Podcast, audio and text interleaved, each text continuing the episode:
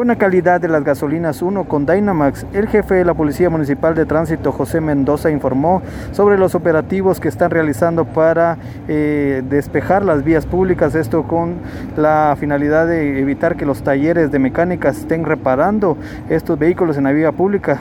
Hicieron unos operativos en el barrio Santa Ana donde varios vehículos fueron levantados, así como uno llevado en grúa, pero es José Mendoza quien amplía la información.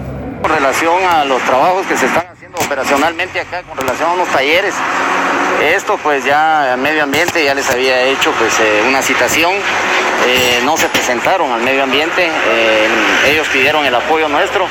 Y desde luego pues esto ya desde hace algunos meses hemos venido nosotros lanzando ya la información para que todo todos los talleres pues ingresen estos vehículos que están en la vía pública a sus lugares, ¿verdad? Sus, ahí sí que donde tienen, donde ellos hacen todo el oficio. Entonces eh, la vía pública tiene que estar expedita.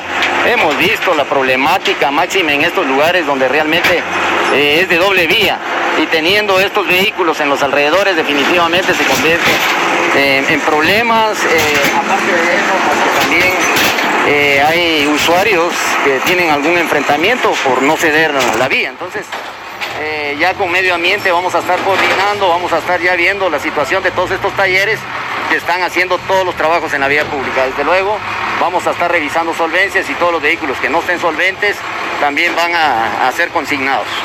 Eh, ¿Estos operativos se inician en la zona 1? ¿Se expandirán a todas las zonas?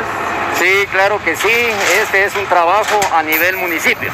Según informó el jefe, este es el principio de una serie de operativos que comenzaron en la zona 1 y que se extenderán a diferentes zonas de Quetzaltenango. Esta es la información que yo tengo y vuelvo a cabina preguntando con quién acompañas tu camino.